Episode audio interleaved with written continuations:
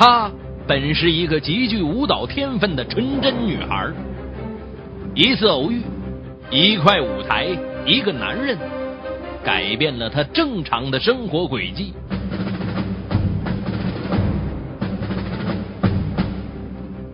卖淫、傍富、吸毒，是什么左右了她纯真的双眼？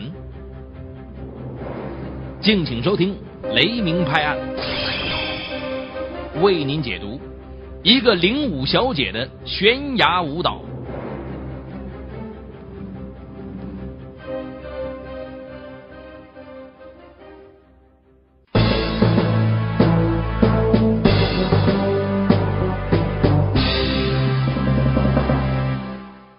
苏玲啊，生长在一个风景如画的乡中小镇。一九九六年，天生丽质、能歌善舞的她，顺利的考上了一所舞蹈学校。三年磨砺，她技艺超群。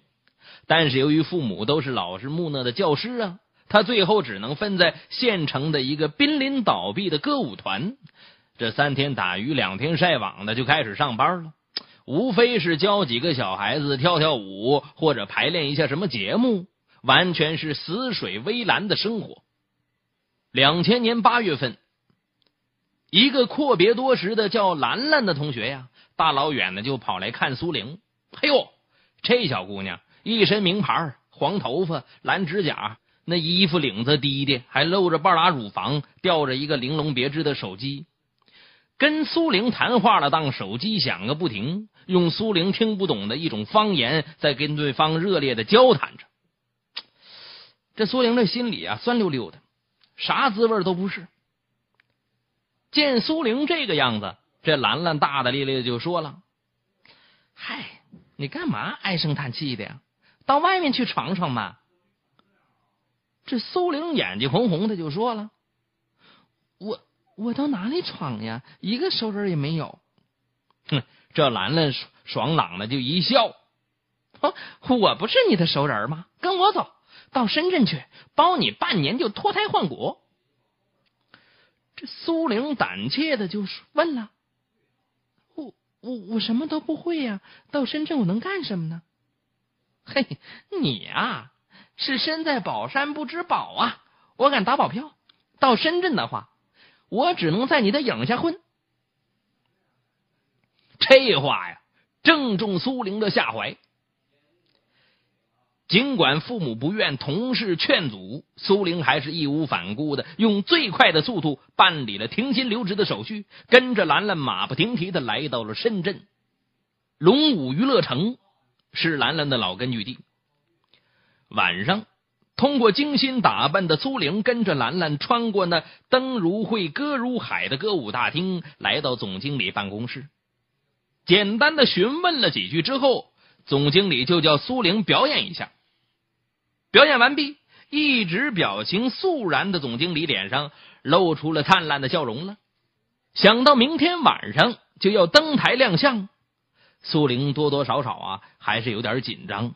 躺在酒店的床上啊，她是辗转反侧，难以入睡。来深圳虽然只有短短的几天，但他还是看出了许多若明若暗的迹象。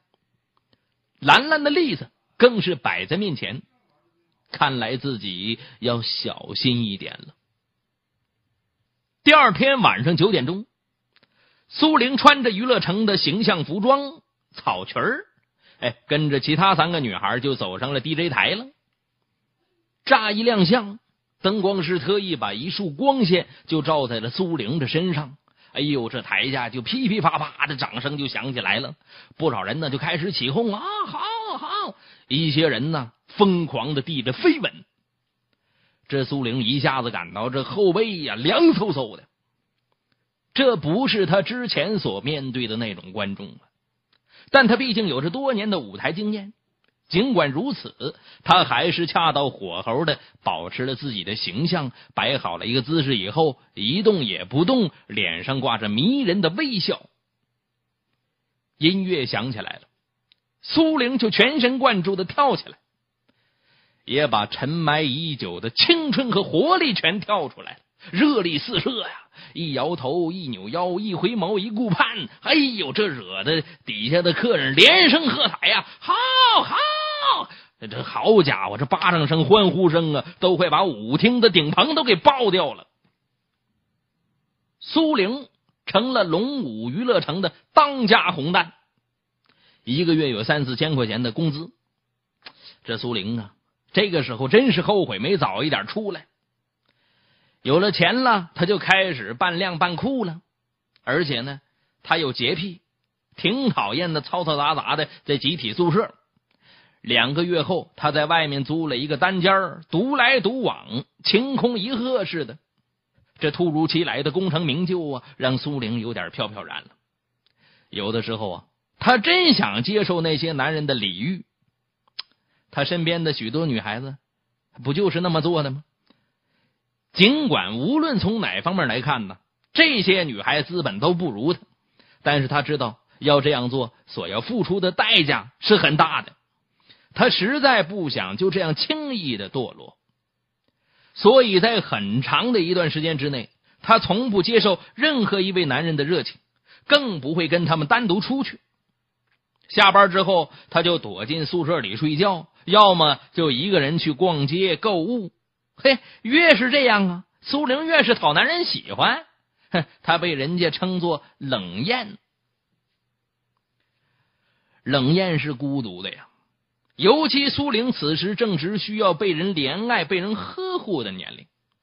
时间一长，看到人家出双入对的，只有自己形单影只，她感到特别落寞。还是找一个真心爱自己的男人吧。他是这么想的。这个时候啊，龙武娱乐城有一个叫做阿虎的吉他手，对苏玲狂追不已的。他来自肇庆，背着一把吉他闯荡深圳，呃，就是那种不停的赶场子的流浪歌手，也经常到龙武来。苏玲听过他自己谱曲作词的一首摇滚歌曲，叫《爱我就别理我》。哎呦，这歌啊，曾经在某原创歌曲大赛上获过奖，而且这阿虎的造型挺酷的，一身玄色的劲装，一头披肩长发。说老实话呀，刚开始苏玲只是对阿虎觉得好奇，并没有用心的接受他爱的意思。不久之后的一件事情，终于使苏玲投入了阿虎的怀抱。那是上班半年之后，有一天深夜两点多钟，苏玲下班之后提着小坤包，刚要钻进一辆出租车，突然被几个喝的醉酒熏天的人拉了胳膊了。哎呦，他就怒不可遏的就喝问：“啊，你们要干什么？”其中一个人就哈哈大笑：“哈 哈我们要干什么？你不清楚吗？啊，都说你是带刺的玫瑰，我们哥俩今天就把你刺给你拔了。”这说完呢，几个人就动手去拉扯她的裙子。哎呦，这苏玲就大声的喊救命啊！但是没有一个人过来。正当苏玲感到绝望的时候，哎，斜插里冲出一个人来。哎，是阿虎，他挥舞着一把吉他，是左劈右砍呢。哎，那几个人居然被阿虎的这种气概给震慑住了，就喝了一声“走”，一下就走的无影无踪了。一爱就要同居，这几乎是深圳的规矩。所以呀，几乎以闪电的速度，苏玲就和阿虎在蔡屋围附近租了一个房子，正式过起了鸳鸯双栖、蝶双飞的生活。热恋的眩晕过后，接下来面对的是柴米油盐的日子。自诩是艺术家的阿虎，天生不是过家常的这个人呢。他身上的优点像阳光下的雪一样渐渐融化了，裸露出来，嗯，暴躁、懒惰、浪荡的本性。后来呀，苏玲还知道了，那英雄救美那一幕啊，原来也是阿虎一手策划好的，做的扣，找的托。事到如今呢，苏玲想后悔也来不及了。这阿虎还经常恐吓他，如果他胆敢离开他啊，他就叫这这苏玲在深圳没有立足之地。阿虎虽然不是苏玲理想中的那种男人呢，但是阿虎还是挺爱他的，至少他还只有他一个女人呢。有的时候苏玲想啊，或许这就够了。他对阿虎的要求只有一个，那就是阿虎只能爱自己一个人，自己也是在泥沼里的边缘里讨生活的人，也只能找一个这样的男人来保护和爱着自己。他甚至还有把这种生活拉到绵长的想法，就什么呢？有朝一日啊，他跟这阿虎结婚，然后回到阿虎或者是他的老家，静静的过自己的温馨的小两口的生活。可是啊，现实却让苏玲最后的梦破灭了。有一天晚上，苏玲突然感到身体不适，就请假提前回来了。可他开开门进去的时候，却目睹了阿虎跟另一个女人不堪入目的镜头啊！那女的是曾经到龙武唱过歌的一个所谓的艳星歌手。哎呦，这苏玲气的当时就瘫倒在地上了。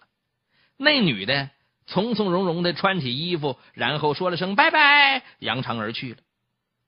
这阿虎就开始赔礼道歉，甚至跪在地上向苏玲发誓，以后再也不会这样了。任凭阿虎怎么样，苏玲只是天地不醒的哭着。如果阿虎是真心实意的认错，再多哄那么一下子，是不是多使点劲哄一哄，或许一切都不会发生了。谁知道啊？阿虎根本就是虚以委蛇呀！见苏玲仍不买账之后，他居然一怒之下抓起苏玲，咔咔就是几个大嘴巴子。啊！你个臭婊子，装什么纯真呐？你都不知道被多少个男人睡了，老子睡一个你就受不了了。老子今天晚上还要找他家。说完呢，他真的一摔门出去了。第二天晚上下班以后，苏玲没有回家，走到娱乐城外面打了一个电话。不一会儿，就有一辆黑光锃亮的豪华轿车开过来。他滑如游鱼般的钻了进去，犹如一匹慵懒的波斯猫，蜷在那个开车的大约四十多岁的衣冠楚楚的男人的怀里。这个男人是个带有点黑道性质的香港商人，他一直是垂涎于苏玲的美貌，哎，曾委托他的老板告他呀，啊，说他愿意出三十万包他一年，但是被苏玲婉言拒绝了。且说几天之后，阿虎在赶完场子，准备回租房子的时候啊，就被从黑暗里冲出来的几个人打得奄奄一息，左腿也严重的骨折。打完之后，那群人威胁他，叫他早一点离开深圳。而此时，坐在不远处的一辆车上的苏玲目睹了一切，看着阿虎从地上爬起来，一拐一拐的向前走了。他脸上露出一丝冷冷的笑意，然后顺势倒在了那个香港男人的怀里。后来呀，在深圳的各大娱乐城，果然再也没有看见过阿虎的踪影了。几天之后，苏玲结束了在龙舞娱乐厅的领舞生涯，搬进了那个香港商人为他租的一套装修的溜溜一新的房间里面，正板正腔的就做起了二奶了。每当孤寂无人的时候，回想起来深圳将近一年的生活，几多感慨，也几多无奈呀。有血雨腥风，也有花前月下，但总的来说，苏玲还是比较满意于自己的这种结局的。那个香港男人确实对自己很不错呀。他大部分时间呢在香港，他在那里有老婆孩子，每周呢基本上保证一个晚上住在他这里。那香港男人呢，向他许诺了很多东西，而且呢，也不像其他二奶那样说非得生个孩子啥的。他只要求这苏玲陪着他，嗯，让他在苏玲青春娇美的身体上得到无以复加的快乐和满足。苏玲把自己的时间安排的满满的，美容、购物、旅游，兴趣好的话呢，还到酒吧里面蹦蹦迪。他打扮的像个高级白领似的，除那个香港男人之外，他相信在深圳谁也不知道他竟是个二奶。排开道德的因素不说，苏玲能够做一只关在笼子里的幸福的金丝雀，也未尝不是一件好事。至少他自己是快乐的。但偏偏命运跟他开了一个玩笑，在那个香港男人承诺下次过来把以他的名字存的三十万元的存折带给他的时候，那香港男人却突然遭了一场车祸，成了植物人了。是那香港男人的一个马仔告诉他这个消息的。听了这个消息以后啊，苏玲像双腿突然被抽掉了筋一样，颓然倒在沙发上，无言无语了。只有一行清泪无力的滑落在脸颊。一切的一切，居然是竹篮打水一场空啊！春节临近，心力交瘁的苏玲决定回家好好休养一下子。他对家里隐瞒了在深圳的种种遭遇。只说自己在一家公司做文员，哼这家里人当然相信他说的话了。看到他年龄也不小了，就给张罗的给他介绍对象的事儿。他也不好违背家里人的意思，在众多的选择者当中，他挑了在银行供职的一个小伙子。那小伙子在银行做信贷员，对苏玲的美貌那早已是心仪不已了，而苏玲。则只不过是拿他当一块挡箭牌，在深圳的大江大浪里面混过的他，怎么会把自己的终身交给这么一个拿着点微薄工资的银行小职员呢？他只不过是以此向旁人证明自己的清白。早已在情场上练得滚瓜烂熟的苏玲，没用什么招数，就把那小伙子就给整的晕头转向了，恨不得立马就要牵着他的手就踏上红地毯。苏玲向他承诺了，他再到深圳打一年工，就回来跟他结婚。重返深圳以后，苏玲很顺利的在另一家娱乐城找到了一份领舞小姐的工作。这一次。他是带着一种报复的心理而来的，破罐子破摔，以身体做资本，好好搏一把，赚他个盆满钵满的。这是苏玲最春风得意的一段时间了。她不停的从一个男人跳到另一个男人的身旁，天生的出众容颜，经年的风尘磨练，使他八面玲珑，很能讨男人的欢心呢。不知道有多少有钱的男人拜倒在他的石榴裙下。有钱的男人呢，有的是钱，大把大把的钱如流水一般的流入了他的存折。有那么一段时间呢，他甚至萌发了在深圳买楼的想法。等这朱颜渐老之后啊，再隐身而退，开一个精品店，或做点其他的什么小生意，做一个富足而体面的深圳人。有人说呀，卖淫和吸毒是一对孪生兄弟。此话不假。二零零二年八月份，苏玲开始吸毒了。那一天呢，她是到一个姐妹的租房里去玩她进去的时候，那个姐妹正坐在沙发上如痴如醉的抽着一种特制的烟。哎呦，她坐在旁边都呛的不得了啊！那姐妹就非得叫她抽一口。她拗不过呀，就接过来猛吸了一口，哎呦，直呛的眼泪唰唰的往下流啊！从姐妹的嘴里，她知道了这玩意儿啊，就是所谓的那吸毒啊！哎呀，她吓坏了，再怎么劝她再也不敢抽了。不久之后的一个晚上，苏玲回租房的时候，发现遭盗了，遇到这小偷了。房间里所有的一切都被翻得一塌糊涂！几万块钱的现金和一些金银首饰被洗劫一空，这心情相当难受了。他就一个人呢，就跑到酒吧就喝起酒来了，一杯一杯的喝，直喝的酩酊大醉。这个时候啊，他就忽然想起来那天吸过那烟来了。于是他马上打来个电话给那个姐妹，叫她立刻送几根带料的那烟过来。果然呢，几支烟吞进去之后，所有的烦恼、忧愁、不快、失意，全随着那袅袅的烟雾飘散而尽了。就这样，苏玲迷上了那些带料的烟，从那种暂时的迷眩当中得到了肉体和精神的片刻安宁。他乐此不疲。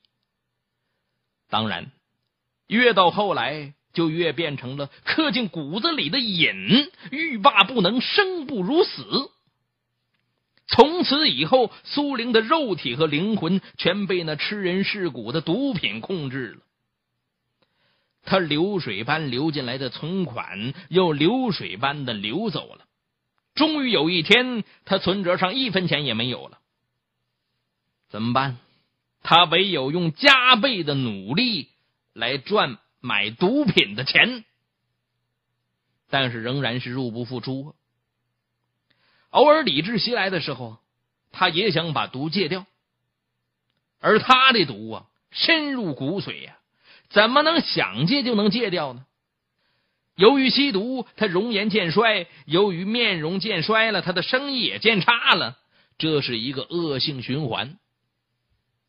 在这种情况下，他忽然想起老家那个男朋友来了。不能不说苏玲是一个聪明的女人呐。她一边像个荡妇似的在深圳跟各色男人这销魂蚀骨的，一边呢却装的像个纯真少女一样，跟家里那个银行小职员卿卿我我，几乎没什么策划。已经习惯满嘴谎言的，她马上打电话给男朋友，说她手头有一笔很赚钱的生意，一进一出，转手之间就可以赚好几万，叫那男的啊迅速的就汇十万块钱过来，啊，说一个月就可以还了。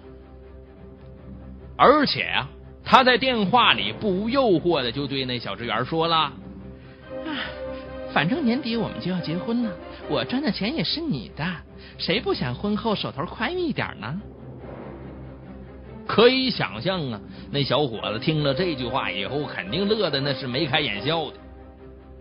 那小伙子也是鬼迷心窍，为了讨娇妻的欢心，未加思索就挪了人家的一笔存款。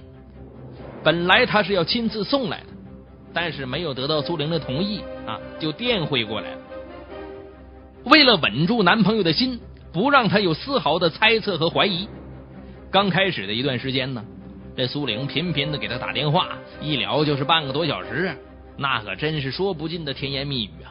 尤其在刚充完电以后啊，他是双目如电呢，思维清晰呀，说了那些情话的时候更是信手拈来呀，句句精彩。有时候，她就是一边吸着毒，一边跟男朋友打电话的。当然呢，她有很好的创造力，不同时期就向男朋友汇报着生意的不同进展，好像她手头正在为千丝万缕的生意忙得不可开交似的。哎呦，只让男朋友劝她：“哎呀，要多注意身体呀。”两个月后，苏玲再也没有给男朋友打电话了。那男的。也再也打不通他的手机了，老是关机。这个时候啊，那小职员啊还没有对他产生任何怀疑呢。啊，他说过呀，他要出差到上海去一趟啊。三个月过去了，仍没有苏玲的消息，而挪用的那笔款子再不到位的话，那就很可能要穿帮了。这小伙子这才开始着急了，心急如焚的赶到了深圳。费了九牛二虎之力，才在一间充斥着烟味、酒味、霉味和其他一种说不清什么味的租房里面，就找到了正躺在床上美滋滋的吸着烟的苏玲，完全是一副人不人鬼不鬼的样子。当看到男朋友的那一刹那，苏玲的瞳孔突然收缩了，然后就哈哈大笑起来，像疯了一样了。二零零三年春节前。男朋友强制性的把苏玲带回了老家，苏家父母变卖了家里值钱的一切，才把那十万块钱偿清了。